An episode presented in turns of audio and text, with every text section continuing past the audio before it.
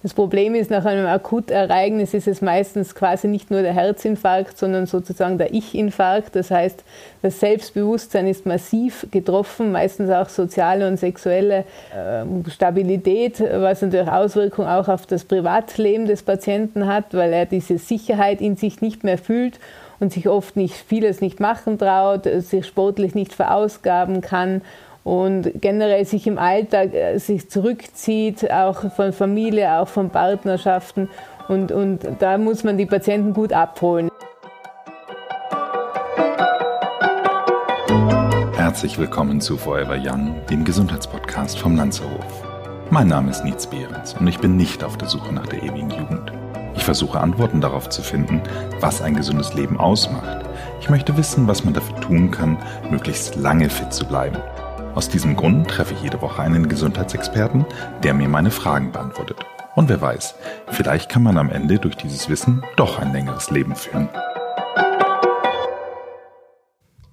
Und immer wenn es Zeit wird zu gehen, verpasse ich den Moment und bleibe stehen. Das Herz sagt bleib, der Kopf schreit geh, Herz über Kopf.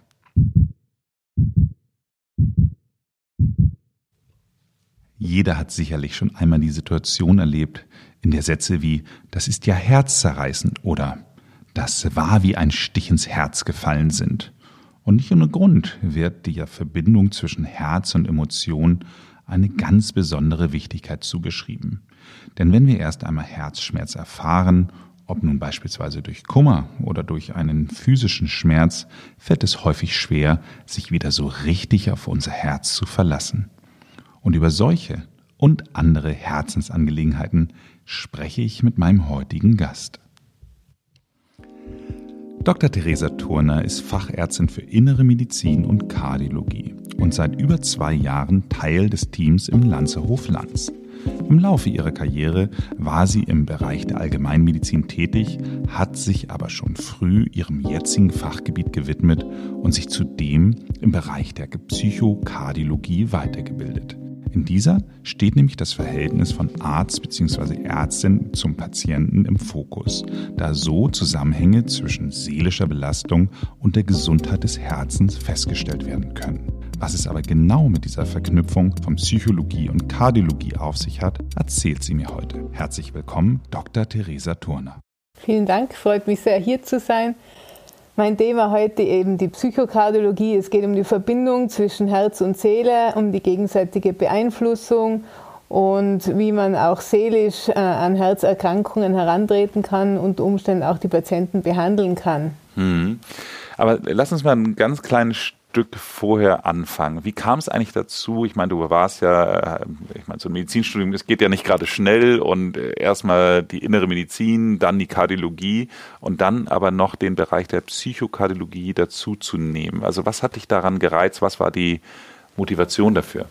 Das Spannende ist eigentlich das, dass viele Herzerkrankungen oft psychosomatisch bedingt sind. Das heißt, die Patienten kommen zum Beispiel mit funktionellen Herzbeschwerden, das heißt Rhythmusstörungen, aufgrund von Stress oder Aufregung.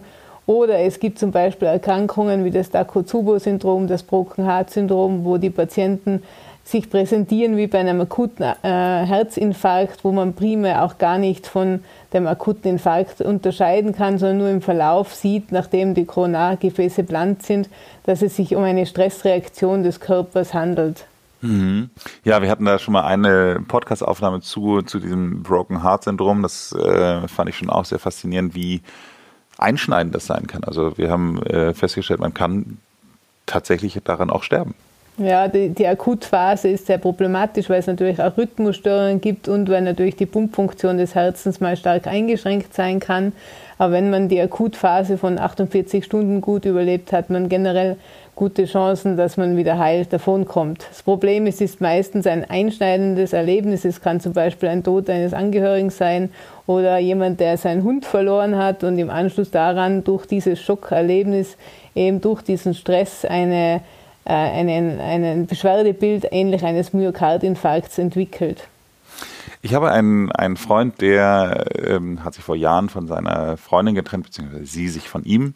Das ähm, hat ihn äh, aus seiner Sicht äh, auch dazu geführt, dass er, er meint, er hätte auch ein Broken Heart Syndrom, aber ähm, das ist ja eher etwas, was so ganz akut auftaucht, weil er sagt, er hat auch teilweise Bluthochdruck und, und immer mal so Herzrasen und, und solche Sachen ähm, und meint, das würde alles auf diesen einen Moment zurückzuführen sein. Aber das ist ja eigentlich rein von der Definition kein Broken Heart Syndrom, oder? Eigentlich von der Definition her nicht, weil es ja eine, quasi nach einem Akutereignis wie zum Beispiel ein Trauerfall auftritt und jetzt nicht im Verlauf, also natürlich schon sein kann, dass aufgrund von psychischen Belastungen es quasi zu einer Sollwertverstellung vom Blutdruck kommt, ein Bluthochdruck auftritt und dann durch Noradrenalin und Adrenalin, durch unsere Stresshormone zum Beispiel auch eine Tachykardie, ein schneller Herzschlag ausgelöst wird. Sind oft sehr vegetative Beschwerden und werden vielfach von den Patienten geschildert aufgrund dessen ich mich auch für die Psychokardiologie entschieden habe, weil ich weiß inzwischen, dass man zu den Patienten mit Herzbeschwerden ganz einen besonderen Umgang braucht. Es braucht eine gute Anamnese äh, zu Beginn des ersten Patientenkontaktes. Und wichtig ist hier, den Patienten auch mal gut aussprechen zu lassen. Gerade diese äh, fünf Minuten, wo der Patient seine Beschwerden ähm, schildert, sind wesentlich, um den weiteren Verlauf und die weitere Diagnostik zu planen und Ziel dahinter ist es dann nicht nur eine Apparate-Medizin zu betreiben, sondern wirklich einen guten Umgang und ein gutes Erstgespräch mit dem Patienten zu führen. Hm. Ich finde ja, äh, wenn du sagst psychosomatisch, dann tendiert man ja immer so dazu, dass man sagt, naja, letztendlich sind das eingebildete Sachen. Also im Grunde genommen eigentlich, wenn du, wenn du mal aufhören würdest, äh, immer an solche Sachen zu denken, dann hättest du das Problem auch nicht mehr. Mhm. Das ist so ähnlich wie der Umgang in, in, in unserer Gesellschaft mit Depressionen, so nach dem Motto, Mensch, lach doch mal wieder, dann, dann wird schon wieder alles besser. So wird auch die Psychosomatik häufig auch ich sage jetzt mal, zumindest von Nichtmedizinern nicht unbedingt so ernst genommen. Aber äh, sie ist es doch, oder?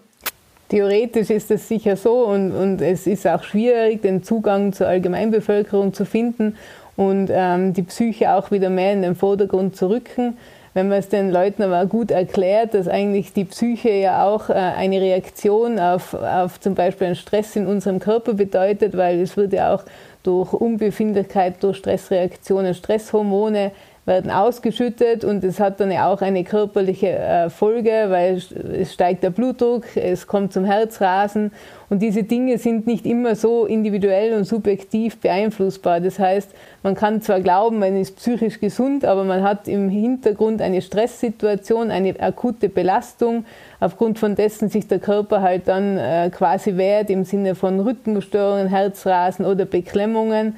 Und gerade da ist es umso wichtiger, bei den Patienten gut zuzuhören. Gibt es im Moment eine akute Belastungsreaktion? Weil auch jeder Herzinfarktpatient äh, wird irgendeinen Stressor in seinem Leben beschreiben. Früher war es ja die klassische Managererkrankung. Inzwischen weiß man auch, dass es sehr oft niedrige soziale Schichten trifft aufgrund der Belastungssituation, aufgrund des schlechten Lebensstils, aufgrund von Risikofaktoren, eben durch Falschernährung, wenig Bewegung und Jobverlust etc. Und insofern muss man immer das Ganze sehen und das biopsychosoziale Modell äh, betrachten, weil nur ein Mensch, dem es auch sozial gut geht und der gut im Leben steht, der wird auch eher weniger Erkrankungen entwickeln. Insofern soll man auch jeden Patient immer als Ganzes betrachten. Mhm. Ich finde dieses Thema, äh, dass, dass äh, die Herzschläge sich schon sofort auf das, oder andersrum, dass die Psyche sich aufs Herz ausweiten kann, das äh, kann man ja schon merken, wenn man, was weiß ich nicht, in einer Stresssituation ist, so ein Auto fährt und fast ja. einen Unfall baut. Also ja. ich meine, da merkt man ja auch, wie das Herz rast ja, dann so danach. Wenn ich jetzt an mich persönlich denke, dann ist es auch interessanterweise so, dass wenn ich zum Arzt gehe, mein Blutdruck immer leicht erhöht ist, mhm. beim Arzt gemessen, während mhm. er zu Hause gemessen ist, nie ist. Dann Dafür gibt es, glaube ich, auch einen Begriff. Weißkittel-Syndrom, ja. Ja, genau, das Weißkittel-Syndrom. Also ich scheine vor euch Angst zu haben. ja. Aber wichtig ist, dass man da immer eine gute Atmosphäre mit dem Patienten hat, dass man ihn ankommen lässt, weil die meisten Patienten rennen die Stiege rauf oder kommen gerade aus dem Warteraum in letzter Hektik und dass man sie mal niedersitzen lässt und dann mal gute zehn Minuten wartet und danach erst den Blutdruck misst und vielleicht vorher ein gutes Gespräch führt oder eine Anamnese erhebt und fragt, warum der Patient da ist und eben nicht primär auf die Apparatemedizin geht. Und meistens lässt sich das dann ganz gut stabilisieren. Wir machen in Hamburg in Landshof ja auch die kardiologische Reha. Und äh, da habe ich mitbekommen, dass gerade für unsere Patienten, die eben halt entweder nach einer Herz-OP oder nach einem Infarkt oder anderen Vorfall äh, bei uns in der, in der Reha sind, dass da das Thema Psychologie eine besonders große Rolle spielt. Ähm, warum ist das so? Das Problem ist, nach einem Akutereignis ist es meistens quasi nicht nur der Herzinfarkt, sondern sozusagen der Ich-Infarkt. Das heißt, das Selbstbewusstsein ist massiv getroffen, meistens auch soziale und sexuelle äh, Stabilität, was natürlich Auswirkungen auch auf das Privatleben des Patienten hat, weil er diese Sicherheit in sich nicht mehr fühlt und sich oft nicht vieles nicht machen traut, sich sportlich nicht verausgaben kann und generell sich im Alltag äh, sich zurückzieht, auch von Familie, auch von Partnerschaften. Und, und da muss man die Patienten gut abholen. Es ist wichtig, es gibt nach solchen Ereignissen wie auch nach einer großen Herzoperation eine akute Belastungsreaktion. Aber man muss halt erkennen, wann es dann quasi in eine längere Depression übergeht. Und wichtig ist, die Patienten dadurch äh, nach dem Ereignis in die Reha zu begleiten und ein gutes Programm zu erstellen. Und da gehört auf jeden Fall die Psychologie auch dazu dass der Patient wieder Vertrauen in sich selbst findet und dass man ihn stärkt und dass man auch ein Gespräch mit den Angehörigen zusammen mit dem Patienten führt, weil man weiß, dass ein gutes soziales Netz den Patienten gut auffangen kann. Dazu gehört natürlich auch noch, dass man die Risikofaktoren optimiert, dass man das Thema Ernährung angeht, dass man natürlich regelmäßige Bewegung im Alltag machen sollte, natürlich Gewichtsreduktion meistens oder Nikotinkarenz, aber dass die Patienten auch lernen, sich bewusst zu entspannen und Entspannungsphasen einzubauen. Hm. Ist es denn wirklich so, dass du sagen würdest, ich meine, hier im, im Land sind ja die meisten Gäste im Schnitt zehn Tage da. Wenn du jetzt jemanden hast, wo du siehst, dass im Grunde genommen eigentlich gewisse Problematiken mit dem Herzen psychisch bedingt sind, Mhm. Kannst du dann eigentlich in der kurzen Zeit hier irgendwie was machen? Ich denke schon, ja, wir machen ja bei uns diesen Cardio-Check-up, wo man primär mal eine gute Anamnese erhebt und dann auf das ein oder andere eingeht. Natürlich normale kardiologische Untersuchung, um was Akutes auszuschließen und ein Trainingsprogramm nach Belastungsfahrraduntersuchung erstellt. Aber man kann dann noch weitere Sitzungen planen, wo man individuell schaut, wo hat der Patient seine Coping-Strukturen. Das heißt, wie kann er im Alltag sonst mit Belastungen umgehen, beziehungsweise wie ist er in der Vergangenheit mit Belastungen umgegangen. Zum Beispiel der eine liest gerne ein Buch, der andere geht gerne in den Wald und so kann man dann gezielt für den Patienten Coping-Strukturen finden und versuchen, nach dem Aufenthalt bei uns ihn wieder in einen guten Alltag gefestigt zu entlassen. Hm. Ist denn so ein, ein äh, kardiopsychologisches Vorgehen signifikant anders von, anders von dem Vorgehen, was man normalerweise mit einem Psychologen machen würde? Ich denke, grundsätzlich wird es natürlich jeder aus seiner Erfahrung, aus dem Erlernten ähm, bestmöglich machen. Bei uns ist natürlich spezielle Ausbildung insofern, dass wir primär ja die Kardiologie im Vordergrund haben und dass wir ergänzend die Psychokardiologie hinzufügen, weil wir halt inzwischen herausgefunden haben, dass Patienten zum Beispiel mit Rhythmusstörungen, die jetzt nicht äh, struktureller Genese sind, dass man die durch Entspannungsverfahren oder zum Beispiel durch äh, Muskelrelaxation nach Jakobsen, dass man die wirklich gut stabilisieren kann. Und wenn man ganz gezielt ihre Belastungsreaktionen äh, oder Stressoren anspricht, dann kann man die auch äh, im Alltag wieder einen Halt geben. Und wichtig ist, dass man diese Patienten auch immer wieder weiter betreut. Das heißt, äh, dass man mit ihnen Kontakt hat und fragt, wie es ihnen geht, auch wenn sie jetzt nicht aktuell Beschwerden haben, weil sie sich dadurch im Alltag oder in der Zukunft nach einem Akutereignis besser aufgehoben fühlen. Meine letzte Frage, wenn wir jetzt Hörer und Hörerinnen unter uns haben, die vielleicht noch keine Herzprobleme haben, aber sie auch nicht haben wollen und äh, daher keine, keine psychosomatischen Probleme bekommen wollen, gibt es irgendwas, was du sagen würdest, was sie tun können, um im Grunde genommen unser Herz und unsere Seele mit positiven Emotionen zu füttern?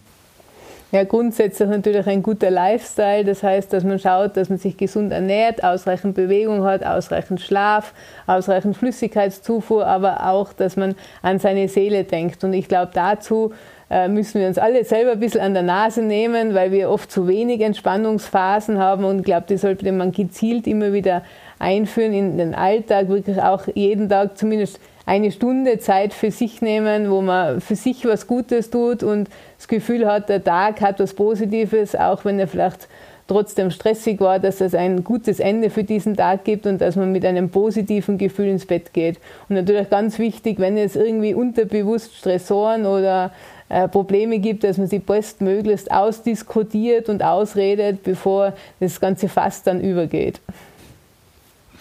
Gut, dann nehmen wir uns das mal zu Herzen und ich bedanke mich für das Gespräch. Sehr gerne.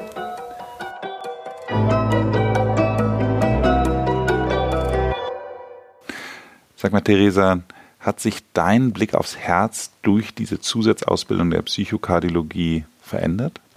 Ja, schon, weil vorher habe ich irgendwie nur das Herz im Vordergrund gesehen und eben das Strukturelle, aber inzwischen weiß ich, dass da sehr viel mehr dahinter steckt und gerade durch meine Hospitation an einer psychokardiologischen Abteilung in Wien habe ich gesehen, dass man die Patienten wirklich zusammen mit der Kombination aus der Psychologie und Kardiologie sehr gut entgegenkommen kann und sie dann im Alltag wirklich gesettelt entlassen kann, ohne dass es zu großen depressiven Phasen oder längeren Belastungsreaktionen kommt.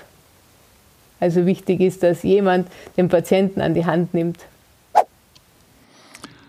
Und das nächste Mal bei Forever Young freue ich mich auf meinen Gast, Professor Dr. Christian Montag. Der Psychologe erzählt uns, welche Auswirkungen die Digitalisierung auf unser Gehirn hat. Bis dahin machen Sie es gut und bleiben Sie gesund.